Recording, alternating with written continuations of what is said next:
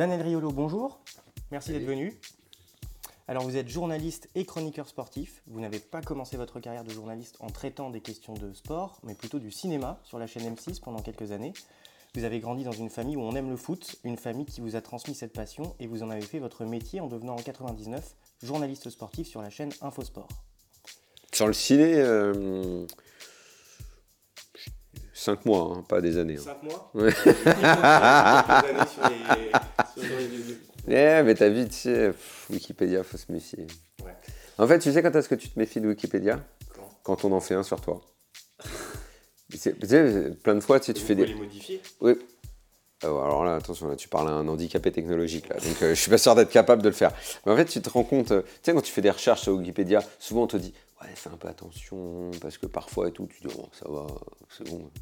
Puis ça t'arrange bien. Ça t'arrange bien de choper des trucs truc sur Wikipédia.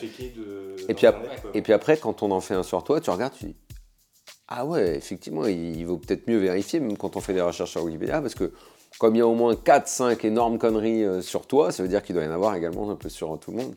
Après, il faut que ça change, mais comme tout le monde peut un peu changer, euh, je je sais pas, j'ai jamais réellement compris euh, exactement le fonctionnement de Bah, ce truc-là. Les gens qui lisent sont censés faire des modifications des Mais moi, je peux changer pour moi-même? Ouais. Alors, Mais il me semble, il me semble qu'une fois, j'avais changé un truc. Il me semble que maintenant que tu le dis, euh, il y a quelques années, j'avais modifié quelque chose. Ouais, Bon, non, non, écoute.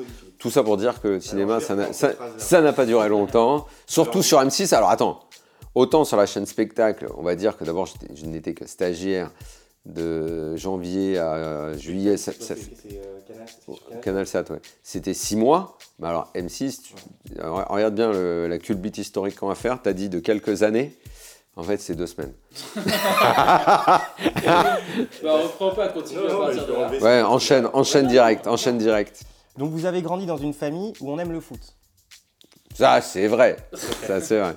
Enfin, d'une famille, ma maman, le foot, elle, on a rien à cirer. Mon papa, oui. D'accord. Donc, c'est, donc en famille, on vous a transmis cette passion et vous en avez fait votre métier en devenant en 99 journaliste sportif Infosport. Euh, oui, c'est ça. Mm. Vous entrez ensuite au service des sports de Radio France et puis vous avez été missionné par RMC Sport, Sport FM. Sport FM, c'est le début. euh, Tout, tout s'est joué là-bas. Sport FM, c'était extraordinaire. Tu sais qu'aujourd'hui, dans les médias, euh, il y a. Franchement, il faudrait regarder de près, mais il y a énormément de, de types qui sont passés par Sporo à la fin des années 90, début des années 2000. Euh, C'était euh, une sorte d'école, euh, des- des- d'école hors école. C'est la combien de radio. Euh, ce sport OFM, j'ai dû y arriver en décembre 99 et je suis resté deux ans. Mais il y a plein, euh, ne serait-ce que chez nous. Gilbert est passé par là, Pierre Dorian qui fait le Moscato Show est passé par là. Euh, plein, plein, plein. On est plein à être passé par, par cette radio. C'était absolument incroyable. C'était une radio qui était financée par le Conseil général du 92. Et bah, tant mieux d'ailleurs que ce soit financé comme ça, parce que je ne sais pas s'il y avait assez de pubs pour que ça marche. Mais avec le budget qu'on avait, mais on était partout. Mais, mais sur tous les terrains, on, était les mecs, on, on s'est tous formés sur le terrain, euh, en les matchs. Moi, j'ai fait euh, le, le- le tour du monde pour le tennis grâce à ça, euh, avec euh, trois bouts de ficelle. Quoi. On partageait des pioles d'hôtel, mais peu importe, on était sur le terrain. C'était absolument génial. C'est une époque, mais folle. C'est à cette Ouais. époque-là que vous faisiez les matchs de Ligue 2 Non, ma Ligue 2, j'ai fait ça euh, plus tard. C'était pour un, ma chaîne sport. C'était entre 2007 et 2010. J'ai suivi. Euh, non, non, j'avais, déjà pas mal d'expérience quand j'ai fait la Ligue 2. Sport c'est au tout début, quoi. Ça va nous faire une introduction euh, particulière, parce que normalement, c'est une introduction que Lucas lit. euh, Non, mais c'est pas c'est pas grave. J'ai fait l'intro, j'ai fait l'intro pour lui.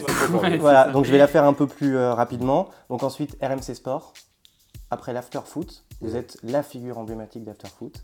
Vous êtes connu pour euh, être une grande gueule sur le plateau des grandes gueules et sur les autres plateaux et pour apporter des informations exclusives. Ouais, pas. Au départ, c'est pas forcément. euh, euh, nous, on était euh, avec Gilbert. L'idée, c'est. on parle dans, les après-matchs, on, on- on donne notre point de vue sur le match. après, quand on est passé en quotidienne, eh ben, on a élargi à tous, les, à tous les sujets, à tout ce qui touchait au foot. Mais on n'était pas. on n'avait pas une vocation à avoir des informations. c'est au, au- fil des années, en fait. Les gens se sont mis à nous parler. Tu sais, plus tu deviens connu, plus tu as une émission qui marche. Et les gens, euh, les gens te parlent, et toi on te parle, tu cherches, tu vérifies, tu te crées un, un réseau de plus en plus vaste et c'est comme ça que tu finis par avoir des infos. quoi. Mais au départ, c'était pas forcément la vocation de l'after d'être une émission où on allait avoir des infos. Non, mais ça a fini par arriver et donc par vous permettre euh, d'écrire des livres qui ont très bien marché Mm. sur le monde du foot, sur les dessous du monde de foot. Mm. Euh, notamment en 2013 avec Racaille Football Club qui a été tiré à plus de 30 000 exemplaires, Mm. on n'a pas le chiffre exact. Bon, je sais pas, je pense que c'est- ça doit être. En, ouais, ouais, avec maintenant, c'était il y a 10 ans, mais je pense qu'on avait dû à- arriver à 30 000, un truc dans le genre. Et donc vous êtes devenu un des journalistes les plus suivis par le monde du foot européen? Européen? Européen? Ah bah, je vois souvent euh, dans les- sur les radios en Espagne, bah, si, même dans l'after, euh, ils reprennent des, euh, des citations de Daniel Riolo. euh, Ah oui, je sais, je sais, je, je sais qu'ils reprennent, mais je sais pas si. Je, je suis pas allé regarder s'il y a les journalistes de foot euh, les plus euh, les plus suivis sur Twitter, ce genre de choses. Je, je fais pas, j'ai pas fait ce genre de classement. Tu l'as, tu l'as pas sur tes notes, ça? Ça, ça, Non. c'est mo- c'est mon information, ça, journaliste plus- un des journalistes les plus suivis du livre européen. D'accord. Ouais, Peut-être un, des un des journalistes les plus suivis par Sofiane, c'est possible. Mais moi, je savais pas. J'avais pas, j'avais pas de, pas, j'ai pas de chiffres comme ça. Et donc en 2020 2023, on vous retrouve avec KO Football Club, Ouais. un livre que vous, écrit- que vous écrivez avec Abdelkrim Branin. C'est pour ce livre qu'on vous a invité. Mhm. C'est un livre enquête sur les coulisses du foot français, l'affaire Pogba, les scandales à la fédération, l'affaire Mediapro, un livre qui parle société, un livre qui parle sport, un livre qui parle argent et qui parle politique. Bienvenue chez Soso et Lulu.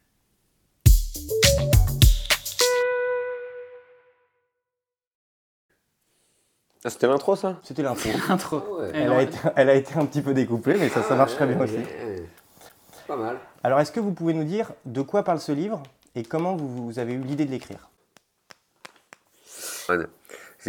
Au départ, euh, le sujet devait être plus restreint parce que, euh, euh, en fait, ça faisait des années, enfin, peut-être pas des années, mais pas mal de temps qu'on nous disait, enfin, qu'on me disait, euh, ouais, il faut regarder dans les entourages des joueurs, euh, les choses sont en train de changer, il y a des affaires de plus en plus, euh, comment dire, pas louches, mais euh, tordues qui se passent, tout ça.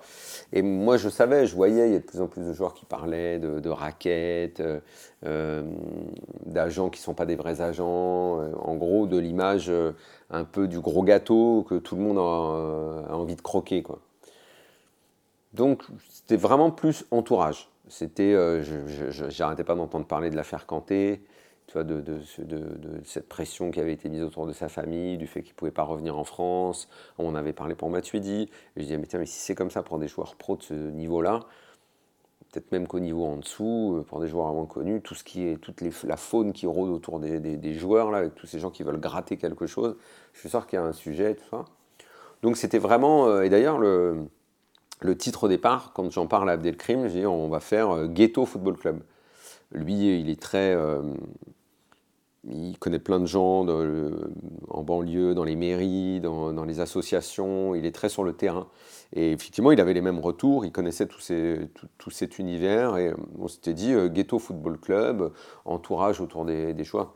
Et en fait, au bout d'un moment, euh, assez vite, on s'est dit ouais, mais attends. euh, on va faire euh, Ghetto Football Club. euh, en gros, euh, ça va être pour dire les, mecs qui viennent de banlieue, il, il y a- c'est chaud, machin. Enfin, regarde ce qui se passe à la Fédé, quoi. On, va, nous dire encore, tu tapes sur les mêmes, regarde le Gret, il n'est pas, dans un ghetto, lui, mais c'est pire. Regarde ce que font un tel ou un tel ou un tel les dirigeants, et je dis, ouais, c'est vrai, il faut peut-être qu'on élargisse complètement le truc et qu'on traite un petit peu de toutes les affaires. Et c'est ce qu'on a fait. Et en plus, ah, il se trouve que l'été où on a mis en route le truc, il y a eu l'affaire Pogba, il y a eu. euh, alors, Pogba, Amraoui Diallo, ça fait vraiment, euh, c'était vraiment dans l'esprit euh, ghetto football club, les amis d'enfance, les mauvais garçons, les, relations dont tu n'arrives pas à te séparer. après, arrivent toutes les affaires à la Fédé, l'audit.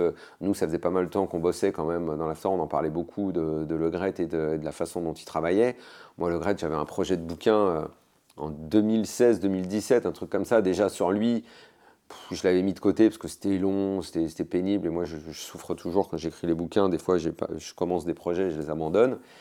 Je lui ai dit, tiens, si je rassemblais un petit peu tout ça, tous- les gens euh, qui voulaient me parler de Le Gret à une certaine époque, je vais les recontacter, on va refaire. Et on s'est dit, on a élargi on a trouvé ce titre-là qui a été euh, modifié. euh, je te dis, euh, ça faisait déjà deux mois qu'on bossait dessus. Quand on a complètement élargi, on s'est dit, on va parler également de CVC, parce qu'il y avait CVC qui arrivait dans le football français. Qu'est-ce que ça voulait dire? Qu'est-ce que ça représentait? Ça, donc la Ligue, la, Fédé. donc d'un coup, c'était je trouve plus, bah, mieux d'ailleurs et plus intéressant de traiter toutes les affaires liées au football français et pas uniquement des types qui rôdent autour des joueurs de foot et qui veulent croquer le gâteau. Quoi. Alors on va essayer d'aborder euh, un petit peu tous ces sujets euh, dans, cette émission et pour commencer, un sujet d'ailleurs que vous évoquez largement dans l'after foot, c'est l'évolution de la place de l'argent dans le foot de la moitié du XXe siècle à aujourd'hui. Finalement, l'essor du foot business, c'est assez récent. Au milieu du XXe siècle, on est encore très loin des salaires à plusieurs dizaines de millions d'euros. Qu'est-ce qui change à la fin des années 90 au début, au début des années 2000 Oui, de toute façon, enfin, l'argent dans le foot, euh, y, a, à aucun moment, euh, ça n'a pas été un sujet majeur. Dès la, dès la création, euh, quand les ouvriers de l'usine veulent se professionnaliser, c'est pour toucher plus d'argent qu'ils touchent à l'usine. Euh, ils sont en opposition avec les aristos qui ont créé euh, le jeu et qui, eux, veulent surtout pas du professionnalisme parce qu'ils se disent que l'argent va, va, tout bouffer. Et euh, on a les premiers transferts et le gars qui se vend, même si c'était une petite somme pour l'époque, mais en tout cas, ça les sortait de l'usine il dit bah, si je passe de tel club à tel club, je vais gagner plus d'argent. Donc ça a commencé très très vite. Hein. L'explosion récente, bah, elle a été d'abord dans un premier temps euh, parce qu'il y a eu plus de foot à la télé. Les droits télé ont fait augmenter, euh, on fait, augmenter les budgets, euh, les masses salariales, plus de gens dans les stades, plus de gens devant la télé, plus de gens qui achètent des produits dérivés.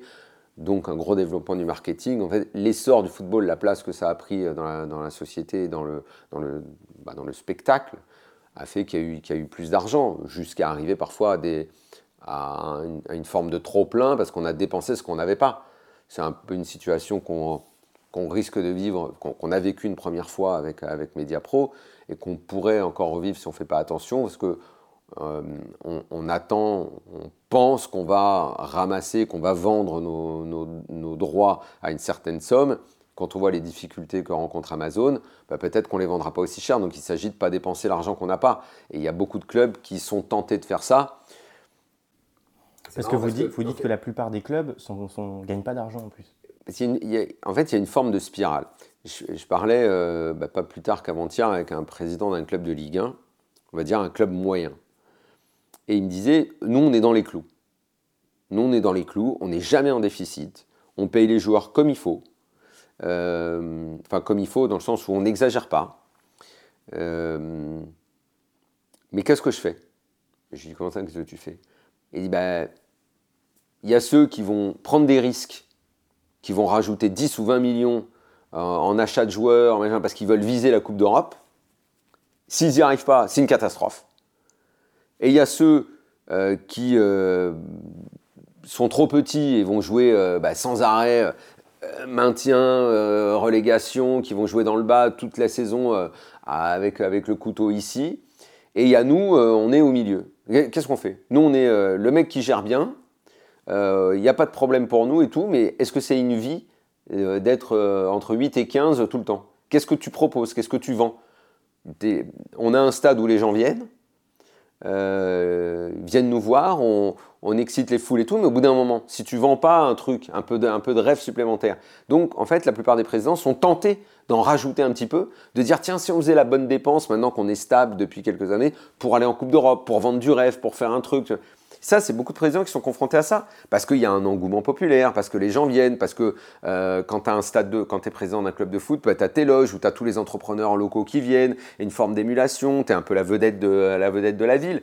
Et, là, en l'occurrence, ce président-là, on avait l'impression qu'il disait, ben, que je, suis un peu daron, quoi, je suis un peu pépère. Quoi. Je ne veux, je veux pas prendre de risques pour pas causer d'éventuels soucis à mon club, mais en même temps, là, euh, et je lui dis, bah, en fait, c'est vrai, pour les clubs comme vous, à part prendre un entraîneur euh, qui va envoyer du jeu, qui va faire kiffer les supporters euh, pour, pour offrir un peu de plaisir, c'est vrai que en fait, pour moi, c'est la seule issue pour toi, enfin, c'est la seule solution. Il me dit, ouais, ouais, après, il faut bien choisir, parce que si le mec, il arrive avec, genre, c'est carnaval, et puis les dix premiers matchs où on, a, on a six défaites, on va se retrouver dans le cul du classement. Et, on va tous se mettre à flipper, il va falloir qu'on change d'entraîneur. Et dire en fait, euh, en fait voilà. Chaque président, tu vois, a un peu son objectif, qu'est-ce qu'il doit faire et qu'est-ce qu'il propose aux gens qui viennent? Quelle est la nature du spectacle que tu vas proposer, les promesses? c'est là que tu vois, c'est pas, pas facile de, de, gérer le club de foot. Tu vois, où est-ce que tu te positionnes? Quel est ton storytelling? Comment tu, comment tu vends ça? Je me suis un peu éloigné de ta question sur, sur, euh, sur l'argent, sur, euh, mais en fait, c'est dans le foot, c'est ça. C'est qu'est-ce que tu promets euh, Et en fait, tu t'aperçois que beaucoup de présidents, regarde, Textor, il prend Lyon, qu'est-ce qu'il fait? Première conférence de presse où il arrive. On a de très grandes ambitions, on va investir massivement. Bah, toi, tu es, lyonnais en face. Tu es content? Tu es content. Tu te dis, bah, génial, il va dépenser de l'argent, il va nous ramener des joueurs, on va jouer les premiers rôles. S'il se trompe dans le recrutement, il va se mettre dans la merde et il va mettre le, club dans la merde. C'est pas simple. là où c'est pas une gestion d'entreprise classique. Exactement. Euh, Exactement, parce que ton investissement, tu n'es pas totalement sûr de sa rentabilité. Parce que tu as l'aléa sportif, tu as la concurrence de l'autre. Ça, c'est comme une entreprise normale, la concurrence. Mais est-ce que tu as choisi le bon joueur? Est-ce qu'on t'a pas vendu une banane? Est-ce que euh, tu n'as pas un directeur sportif qui a essayé de croquer un petit peu là-dessus? Est-ce que ton joueur, comment il est ton joueur? Il est entouré par qui ton joueur? Est-ce que son père, euh, est-ce que son cousin qui lui sert d'agent, euh, c'est pas un gars qui va le transformer en petite starlette T'imagines toutes les données qu'il y a à, gérer dans un club de foot? C'est compliqué. C'est pas juste un budget à, boucler à la fin, à la fin de l'exercice. Hein. Il y, a quand même une phrase qui m'a interpellé euh, au tout début du livre. Euh, je, vais citer. Hein. Si on analyse que le capitalisme sauvage qui régit le foot a avalé le ghetto et que le marché en profite. Est-ce que, que j'ai écrit ça moi. Comment j'ai pu écrire un truc pareil On peut en parler un petit peu de, ce capitalisme sauvage bah, euh, À partir du moment où as, toi, tu es, es, vedette du foot, tu représentes une valeur. Et autour de toi, euh, donc, euh, on, va essayer de la faire et fructifier et de, ramasser des, petits bouts de toi. Ben, si c'est euh, pas sauvage, je suis ton agent, je te propose un club, il y a un salaire, je prends le petit pourcentage et l'entreprise tourne comme il faut. Si c'est un peu moins légal, ben, je vais avoir la concurrence peut-être de ton cousin qui dit qu'il est proche de toi et qui va me menacer et qui va dire euh, par la loi du plus fort, euh, c'est moi, euh, qui vais prendre la part de marché. Ben non, mais moi je suis son agent. Toi tu vas fermer ta gueule, sinon tu vas prendre une balle dans le genou, et c'est moi qui vais gérer la moitié, la moitié de son, de, de, de, de, sa, de sa valeur. sauvage, c'est dans le sens où t'es pas dans la, pas dans la légalité. Mais on se dit qu'à ce niveau-là de revenus, ils n'ont pas les moyens de se protéger correctement. Ah bah si, justement, c'est le grand problème, c'est la protection. Parce que qui te protège c'est en fait tout est là dans les histoires qu'on raconte de, par exemple si tu prends l'affaire Pogba, son problème est venu de la protection. On lui a dit on va te protéger. De qui? Bah peut-être de nous en fait. Parce qu'au bout d'un moment, d'ailleurs, il faut que tu payes donc pour ta protection. Bah oui, mais il m'est rien arrivé. Bah oui, mais c'est parce qu'on t'a protégé. Ah d'accord. Et puis euh, je vais t'annoncer un chiffre mirobolant. Ah ouais, ça coûte tout ça la protection? Bah ouais, parce que sinon on va te laisser. Et puis tu vas avoir affaire à eux. Mais non, eux, eux, ils m'ont jamais. Non, mais eux, ils m'ont jamais menacé. Bah, mais c'est, en fait, c'est le système. Euh, toutes les mafias ont prospéré de cette façon. Tu offres une, protection, et puis en fait, c'est peut-être le protecteur qui est la personne qui menace le plus. C'est ce qui s'est passé dans l'affaire Pogba. C'est finalement des, des, amis à lui euh, de jeunesse qui, à un moment, ont réclamé euh, d'avoir une plus grosse part du gâteau pour une protection. Alors, je vous propose qu'on fasse une petite digression et qu'on revienne sur les agents un petit peu plus tard. Et je voulais qu'on parle un petit peu d'un sujet que, dont vous avez parlé un peu dans, dans, tous, vos, dans tous vos travaux, dans tous vos livres, c'est un peu la, sociologie du foot. Oui. On a eu, on a eu l'idée de la France Black Blamber en 98, euh, qui est un peu loin derrière nous maintenant. On a eu moins ce truc-là en 2018. Et pourtant, la sociologie du foot, elle n'a pas forcément évolué ces dernières années. Et euh, le football, Ah si, la sociologie du foot, elle, est... Si, si. Le, en, France... Euh, euh, si, ça c'est euh, à l'image un petit peu de la NBA, ça s'est profondément ghettoisé quand même. C'était justement ma question. C'est euh, le football, ça reste toujours la voie rêvée de sortie pour, de la pauvreté pour les jeunes de banlieue. Ouais, c'est ça. Bah plus que jamais, c'est l'ascenseur social. C'est et, et, on a une forme de, culture uniforme qui s'est créée autour d'eux, euh, une façon de parler, une musique qu'on écoute, euh, euh, des convictions, une façon de voir la vie. il y a même un facteur religieux qui est de plus en plus présent. on a un joueur de foot de base en France qui est assez standardisé. en tant, en tant que personne. Ils viennent du même endroit, ils ont, ils ont la même culture. euh, là, 80%, euh, ouais, on va dire 75, allez, j'ai pas le chiffre exact, mais ils viennent de région parisienne aujourd'hui. C'est, euh, D'ailleurs, c'est, c'est- c'est même, c'est même le bassin de population pratique, c'est un peu c'est la Silicon Valley, quoi. Même pour, pour, les, même pour les- le football en Europe. hein. C'était le moins, moins le cas il y a 25 ans? Hmm, C'était peut-être pas au- au- à ce point accentué. Là, ce qui a peut-être changé, c'est euh, la lucidité par rapport à ça. C'est qu'aujourd'hui, tu as les mecs euh, et beau- beaucoup d'agents qui viennent également de banlieue euh, te disent nous aujourd'hui, on est complètement conscient que c'est d'ici que vont sortir les, jeunes talents. Donc, il y a ceux qui veulent devenir footeux, il y a ceux qui veulent devenir agents. C'est structuré dans la pensée. Tu rencontres des gens qui disent les joueurs viennent d'ici, nous on vient de là, c'est nous qui allons s'occuper d'eux. Il n'y a pas de raison que ce soit euh, euh, les, vieux agents, les tontons qui monopolisent le marché depuis 25 ans. Euh, c'est nous qui, carrément, ils te disent on, les a aidés à grandir. Quand on était gamin, on les a accompagnés pour acheter leur pompe de foot. Et ben c'est nous qui allons nous en occuper. Ce marché, il est à nous. Il y a une volonté de s'approprier ce marché où, en fait les joueurs viennent de là, les agents veulent venir de là, les éducateurs dans les clubs euh, viennent de là. Euh, Il y, a, vraiment une, lucidité, une prise de conscience totale que euh, le foot, ça se passe là et qu'il n'y a pas de raison que euh, bah, ne profite pas de ce marché, nous aussi. Ce que je trouve en soi euh, pas condamnable, Il y a, une forme de légitimité, quoi. Après tout, euh, le mec dit bah ouais, moi c'est un tel, je l'ai aidé quand il était jeune. Bah, j'ai également envie de m'en occuper, quoi. Bon, alors après, faut pas qu'il le fasse de façon illégale, euh, faut pas parce que il bah, justement, il y a eu, il beaucoup d'histoires, euh, c'est ça dont on parle. Il y a aussi de la concurrence, parce que si ça doit, comme on dit certains enquêteurs, ils me disent, moi je veux bien que ce soit légitime parce que c'est le cousin, parce qu'ils se connaissent, parce qu'il se sent plus à l'aise de parler à lui et pas et pas à un mec qu'il ne connaît pas et qui veut en faire son agent. Mais si ce gars-là, euh, ça se termine en bataille de rue ou euh, gang contre gang, exactement comme pour le trafic de drogue, parce que moi, ce qu'on m'a expliqué certains enquêteurs, c'est que euh, beaucoup se sont aperçus que c'était beaucoup moins dangereux d'aller dans le foot que dans le stup. Donc certains qui étaient dans le stup se sont dit, bah, on va gérer 3-4 joueurs de foot, et ça va peut-être être beaucoup plus facile. Sauf que s'ils sont beaucoup à se dire ça, bah, la concurrence sur le dos des joueurs, elle risque de se faire également dans le foot, où tu peux avoir des règlements de compte. Et certains enquêteurs m'ont dit, tout ça, on va finir avec des règlements de compte et on va finir avec des mecs sur le carreau. C'est- Grosso modo, on n'était pas loin de ça dans l'affaire Amraoui Diallo quand même. Pour la première fois, on a eu l'agression, pas d'un joueur, d'une joueuse, on ne s'attendait pas à ce que ça arrive dans le, foot dans le foot féminin. Concurrence pour un poste, clan rivaux, agression en bande organisée quand même, pour éliminer un joueur. Après tout, est-ce que c'est si dingue d'imaginer que dans un club euh, de Ligue 1, euh, deux mecs sont milieu défensif et les agents d'un tel euh, disent Il me casse les couilles, lui, pourquoi il joue à ce poste-là T'as demandé à l'entraîneur de le virer?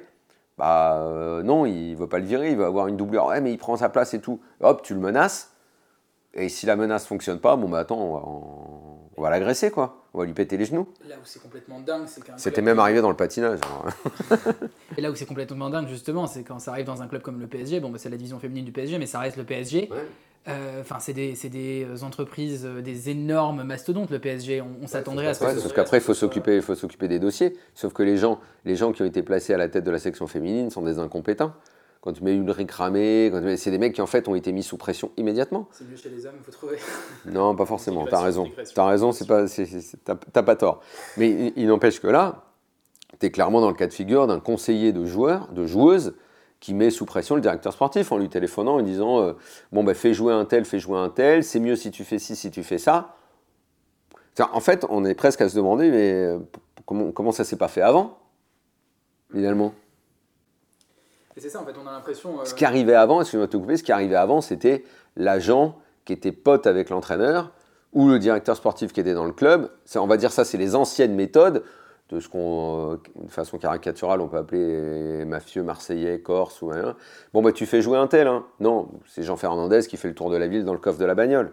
Mais je t'avais dit de faire jouer un tel.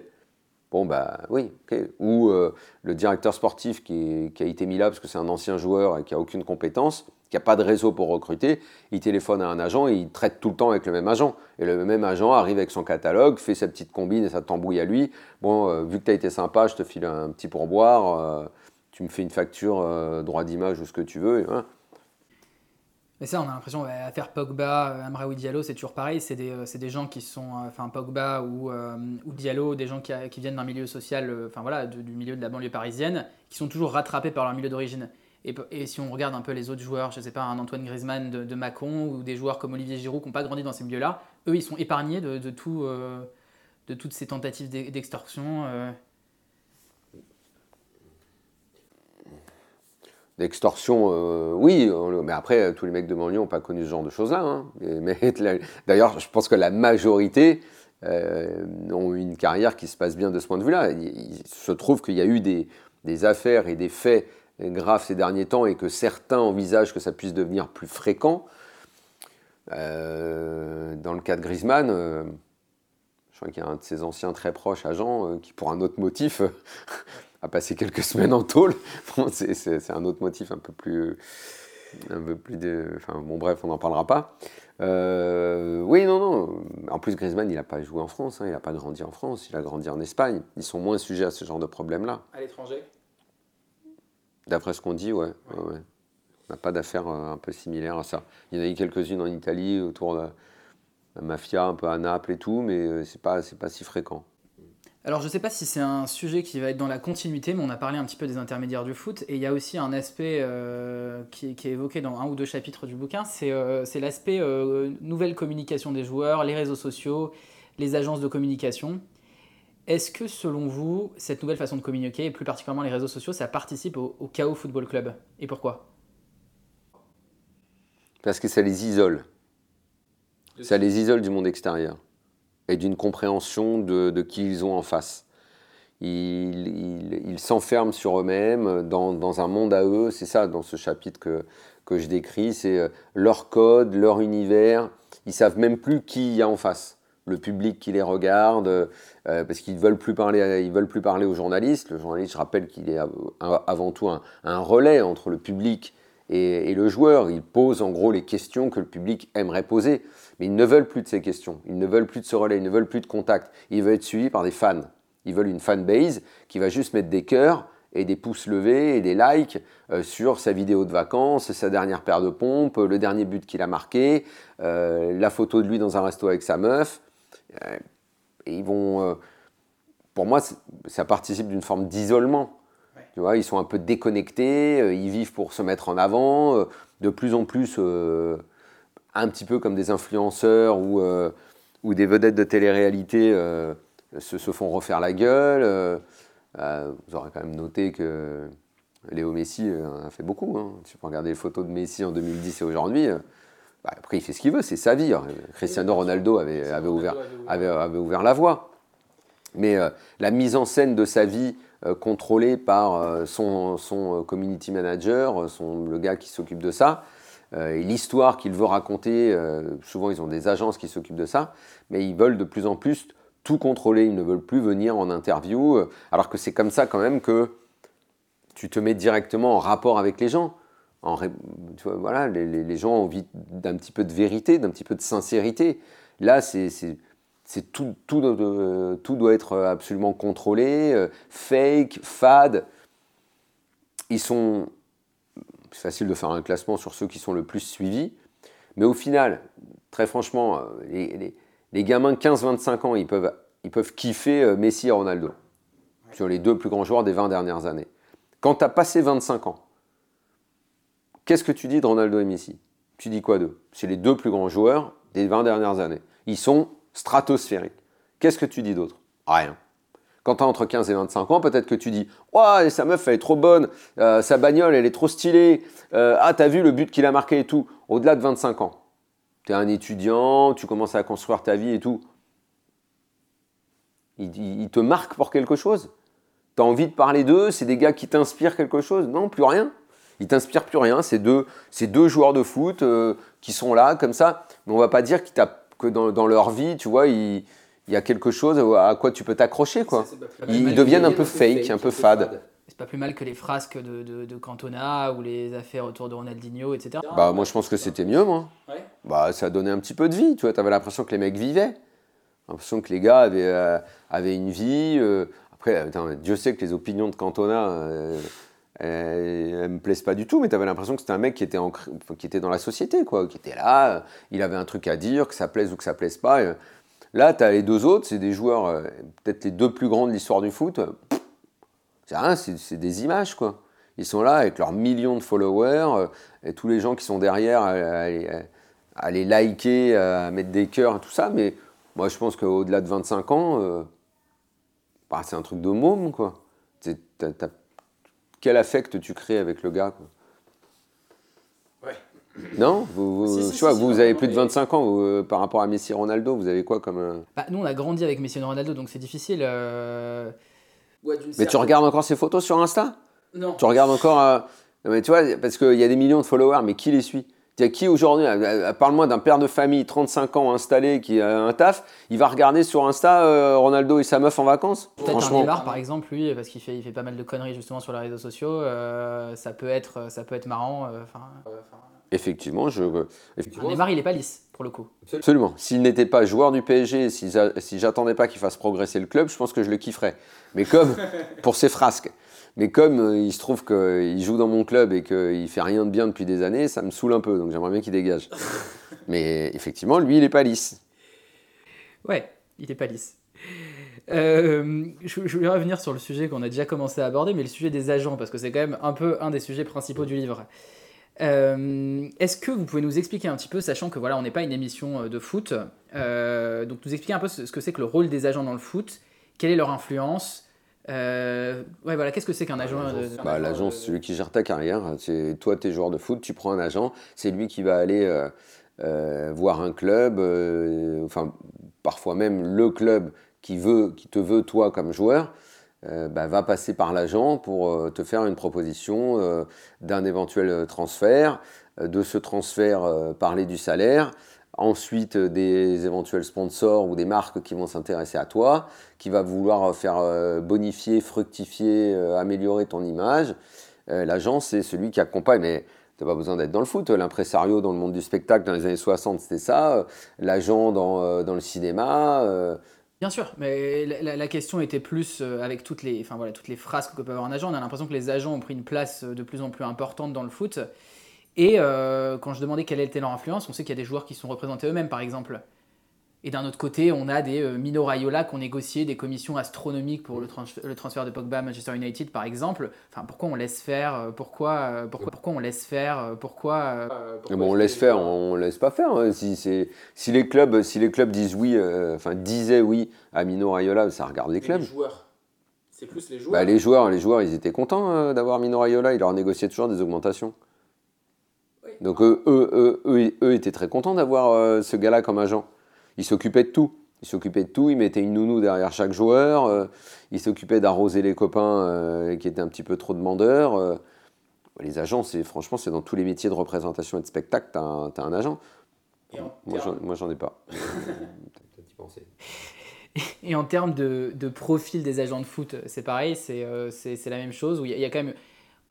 Bah, le profil, on en parlait tout à l'heure, tu as les agents qui étaient les agents licenciés, un peu les anciens, euh, que dans le bouquin on appelle les tontons du métier.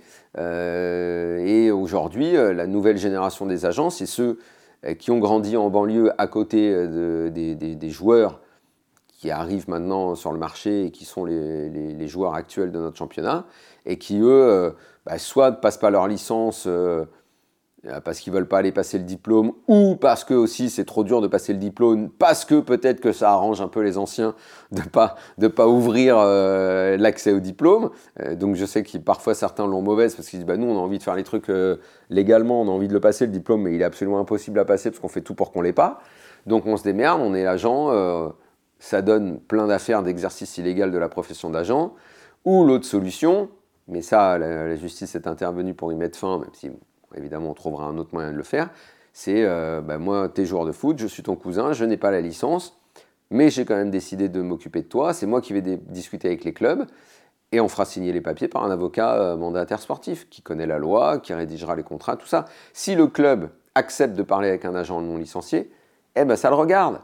Et peut-être qu'effectivement, c'est sur le club qu'il faut taper. Vous avez dit donc, vous avez parlé avec un mec, c'est pas un agent, il n'est pas licencié, il est dans l'exercice illégal de la profession d'agent.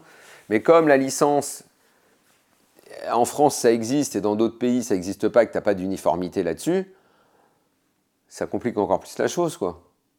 Parce qu'en France, on demande, on demande à ce que tu sois licencié pour parler. Toi, on dit que par exemple Lyon, le téléphone n'est décroché qu'aux agents licenciés. Et que si tu n'es pas licencié, je ne te reçois pas dans mon bureau. Bon, mais après, si en Angleterre ou en Espagne, dans n'importe quel club, on dit aux joueurs C'est qui ton agent? C'est machin? Ouais. Et on ne demande pas s'il y a une licence. Bah, ok, je discute avec toi. Alors, bon, voilà, c'est quoi ton truc? Tu veux quoi? Bah, voilà. Et pour les papiers, bah, c'est bon, j'ai mon avocat, il va le faire.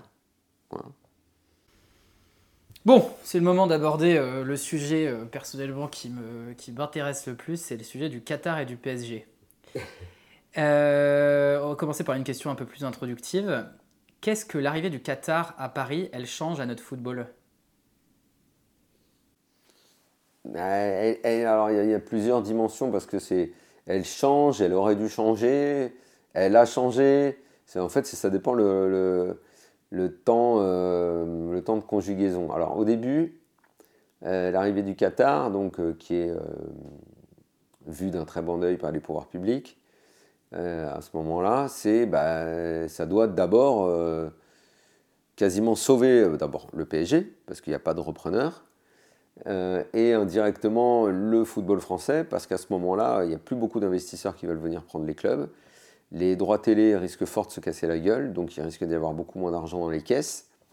Donc tout le monde est très content à ce moment-là que le Qatar arrive, parce qu'ils reprennent le PSG. Ils veulent monter une grosse équipe, ils veulent recruter des stars. Qui dit recrutement de stars dit les stades où tu te déplaces plein, donc les présidents sont contents parce que leur billetterie fonctionne bien.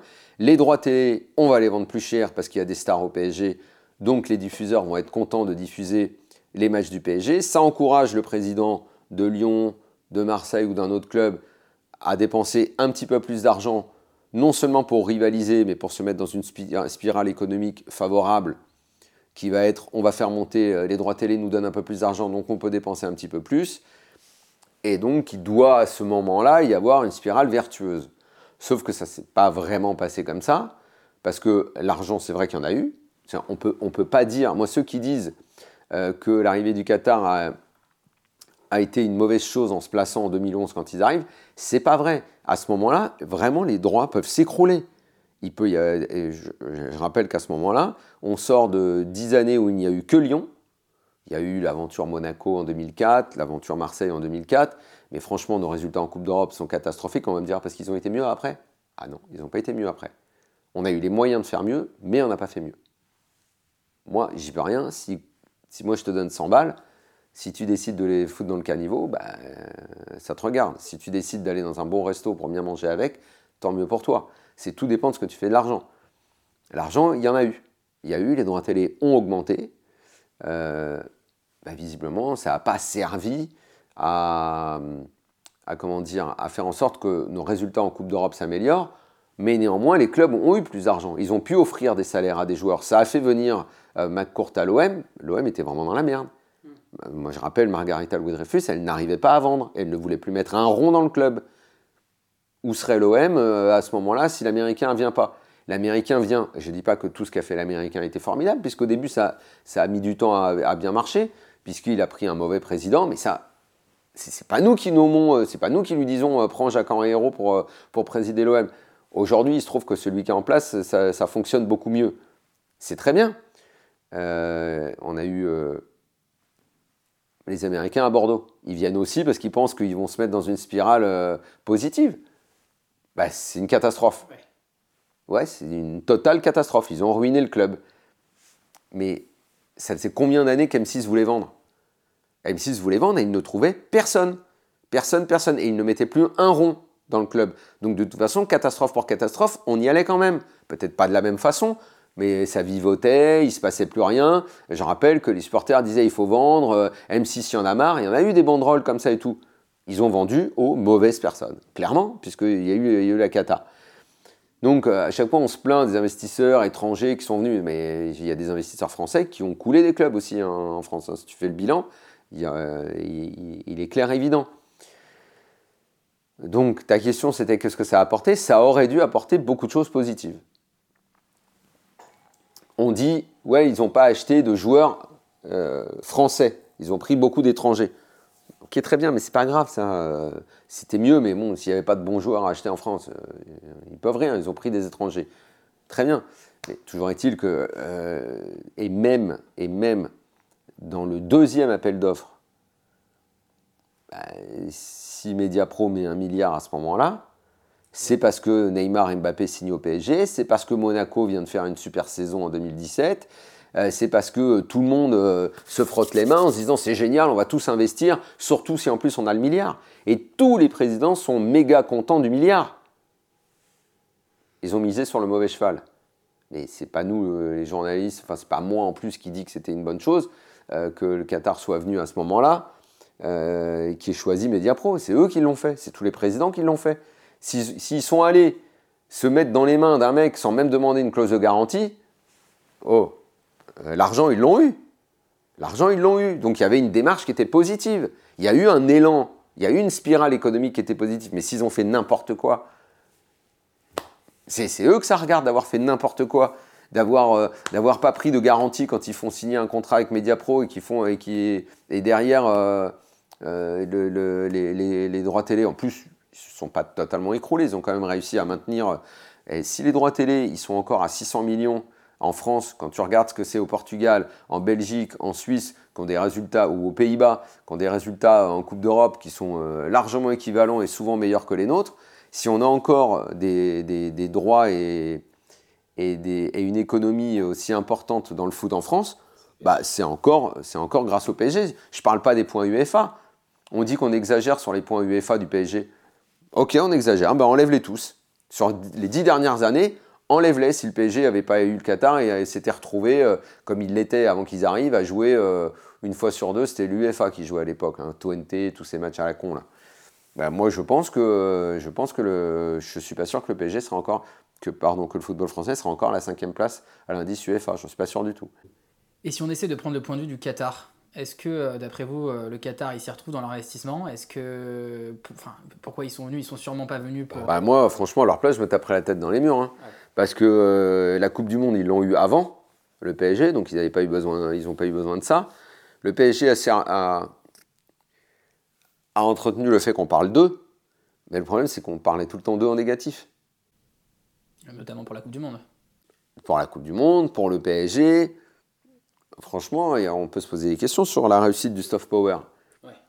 Est-ce que c'est le PSG qui leur a permis d'être euh, dans autant d'entreprises en France euh, d'être devenu un acteur diplomatique majeur, euh, je ne suis pas sûr que ce soit grâce au PSG, ça. Donc, je ne sais pas ce que le PSG leur a apporté. Ça, honnêtement, aujourd'hui, en tout cas, moi, si j'étais Nasser, je me taperais la tête dans les mains. Je dis, putain, ça fait 10 ans que je suis là, ça, ça fait 10 ans que j'y arrive pas. Alors, je pense que si j'étais à sa place, devant la glace, je me dirais, c'est peut-être toi, qui est, peut toi qui est nul aussi. c'est peut-être toi qui fais les, les mauvais choix quand même. Mais visiblement, il ne se le dit pas. Justement, ça fait le lien parfait avec notre dernière thématique, c'est euh, pouvoir politique dans le foot. Euh, dans votre livre, vous n'êtes pas tendre, et c'est un, euphémisme, un gros euphémisme avec les dirigeants successifs du football français, Noël Legrette, Vincent Labrune, Florence Ardouin, et j'inclus Nasser El Relaifi dedans. On a l'impression en vous disant que les instances du foot français, elles sont gangrénées par des luttes internes de pouvoir. Alors ma question, elle est toute simple. Comment est-ce qu'on en est arrivé là? Et est-ce que c'est la même chose ailleurs en Europe? La réponse est peut-être moins simple. bah, si tu commences par la Fédé, euh, Noël Legret arrive après le, fiasco de, de Naïsna. Euh, le renouveau du football français, c'est pas Noël Legret, c'est les joueurs de l'équipe de France et c'est l'entraîneur qu'il ne choisit pas, puisqu'il ne veut pas de Deschamps. Après, ils deviennent euh, unis, mais au début, il ne veut pas de Deschamps. Néanmoins, c'est la meilleure chose qui soit arrivée à la Fédé, d'avoir Deschamps. Il a redressé le football français. Les étapes qui ont été les siennes 2014-2016 jusqu'au titre de, 2018 ont fait que le football français s'est totalement régénéré, que euh, l'argent est revenu euh, dans la Fédé. Moi, ce dont je parle, c'est surtout de ce qui se passe après 2018 où euh, le titre mondial a fait vriller les têtes. Et a donné lieu à des comportements de harcèlement moral, de harcèlement sexuel euh, et de folie un petit peu à tous les étages euh, dans, dans, la Fédé. C'est plus un, jugement moral que économique ou professionnel, puisque la Fédé, elle se porte très bien. Moi, ce que je conteste, c'est que ce soit grâce à Le Gret. Le Gret, il est pour rien. N'importe quel mec en première année étudiant en école de commerce, il faisait rentrer de l'argent à la 3F. Quand tu es champion du monde, c'est pas très compliqué d'aller voir Carrefour ou Intermarché et Volkswagen et je sais pas quelle marque pour dire euh, vous voulez être l'un des cinq sponsors euh, des Bleus? Ouais, ok, bah c'est temps. Ok, tu signes. Bravo, super. C'est pas ça qui fait que tu es très très fort. Si à côté de ça, euh, tu, tu, continues d'avoir ton fonctionnement quasi mafieux à nommer tes amis au COMEX qui vont tout couvrir pendant des années, c'est ça, ça qu'on raconte. Après, quel autre dirigeant t'as hum, tu as mentionné. Nasser, j'ai cité Florent. Bah, Nasser, Nasser c'est le président du PSG. On, franchement, là, j'invente. Euh, j'invente rien du tout. Je découvre pas l'Amérique en disant que bah, depuis 10 ans, il a plus montré d'incompétence que de compétence à la tête du PSG. Et on ne peut pas avoir fait autant de, de mauvais choix. Euh, franchement, c'est. Avec les moyens qu'il a eus, c'est le, le, pire président de l'histoire du club et c'est peut-être même le pire président de l'histoire du foot. Quoi. C'est avoir autant de moyens et, réussir. Euh, alors attention, la partie business du PSG, elle est réussie. Là, pour le coup, il a réussi à nommer des gens au niveau business qui ont réussi à faire, euh, à, faire du PSG une marque. Le PSG est une marque, c'est un top 5 du, business de, de, l'économie du sport. Ça, ça c'est une réussite. Sportivement, ça, ça a foiré. Enfin, de là où partait le PSG, c'est-à-dire à ce moment-là, il, n'existe plus sur la scène européenne. Euh, aujourd'hui, même en se prenant des, tartes comme ils se prennent régulièrement, on va dire qu'ils sont, euh, quand ils sont huitièmes, ils sont top 16. Et, si tu fais la moyenne depuis qu'ils sont là, entre leur quart de finale au début, leur demi, leur finale et les fois des huitièmes, allez. Le PSG s'est installé comme un top 10, top 8, top 10 en Europe. Bon, bah, vu de là d'où tu partais, tu peux considérer que c'est une réussite. Si tu ajoutes à ça la réussite du business, il, pourrait y avoir une façon de, dire que, ça, a marché. Quand tu es supporter du PSG, que tu suis et que chaque année tu prends une tarte, et que tu tapes des cirques avec euh, des affaires autour des joueurs, euh, la façon dont les joueurs euh, se comportent et tout, oui, oui, ça donne un sentiment d'échec ou en tout cas peut-être de de non-aboutissement. Quoi. clairement, il manque un truc. ma question, ce que je voulais dire aussi, c'était euh, de parler un petit peu de, de, de, de lutte de pouvoir un peu, euh, un peu permanente, comme si... Euh, il n'y a pas vraiment de lutte de pouvoir. Bah, entre qui et qui, lutte de pouvoir? Les luttes de pouvoir, enfin, entre Florence Ardouin, Noël Legret, non, mais ces affaires... Florence Ardouin, il n'y a pas de lutte de pouvoir, c'est la DG de la Fédé. Elle est, elle est dans elle est dans mon histoire de après 2018, euh, ils, ont, ils ont tous vrillé. Quoi. En gros, c'était l'impression que c'était euh, champagne à tous les étages. Tu on fait ce qu'on veut, euh, on, se balade, et vas-y, je t'invite 10 personnes pour, avoir, pour aller voir un match. je vais te le faire en forme d'image pour un peu comprendre. C'est je parle comme je veux, c'est champagne dans l'avion, c'est allez, vas-y, on va faire la fête. c'est ça en fait, et en ne respectant plus rien. Et en, euh, tiens, je te fais un plan social, euh, je vire 20 euh, personnes de la boîte et puis je fais valider ça par le COMEX après coup, et puis le COMEX il va fermer sa gueule, il va rien dire. c'est ça, mais il n'y a pas de lutte de pouvoir entre Le Gret et Ardouin. Il y a le patron, il y a la patronne. Ils ont fini fâchés, mais au début, ils ne sont pas fâchés. Ça, va faire le lien d'une certaine manière avec notre dernière question, puisqu'on arrive à la fin de l'entretien. C'était de parler un petit peu de, de la place qu'occupe le football euh, dans, le monde, dans la politique de manière générale. Enfin, vous racontez par exemple dans le livre euh, qu'Emmanuel Macron a personnellement appelé Kylian Mbappé pour lui demander de rester au PSG. Bon, on comprend difficilement comment l'avenir d'un footballeur, aussi talentueux soit-il, hein, moi je suis fan, il n'y a pas de problème, puisse intéresser personnellement le président de la République. C'est devenu un enjeu incontournable le foot à ce point-là? Bon, aussi, tu peux, tu peux comprendre. Hein. comme Sarko à l'époque dit au Qatar, venez au PSG euh, parce que ça va faire du bien au football français. Bah, peut-être qu'à ce moment-là, euh, Macron, à,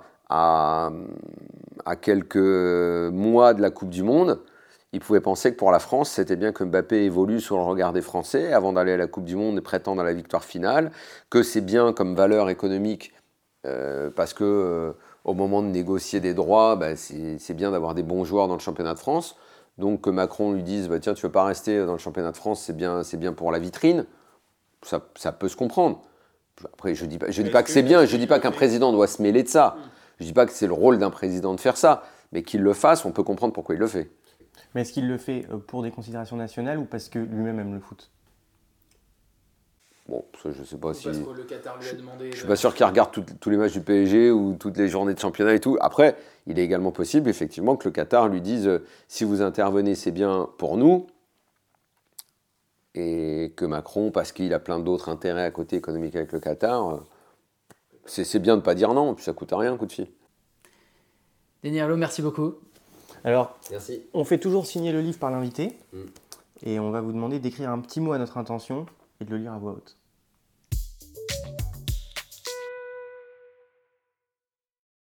J'ai fait une citation. Merci pour ce moment. Soso et Lily, épisode 6, 10 mai 2023. Merci beaucoup. Merci.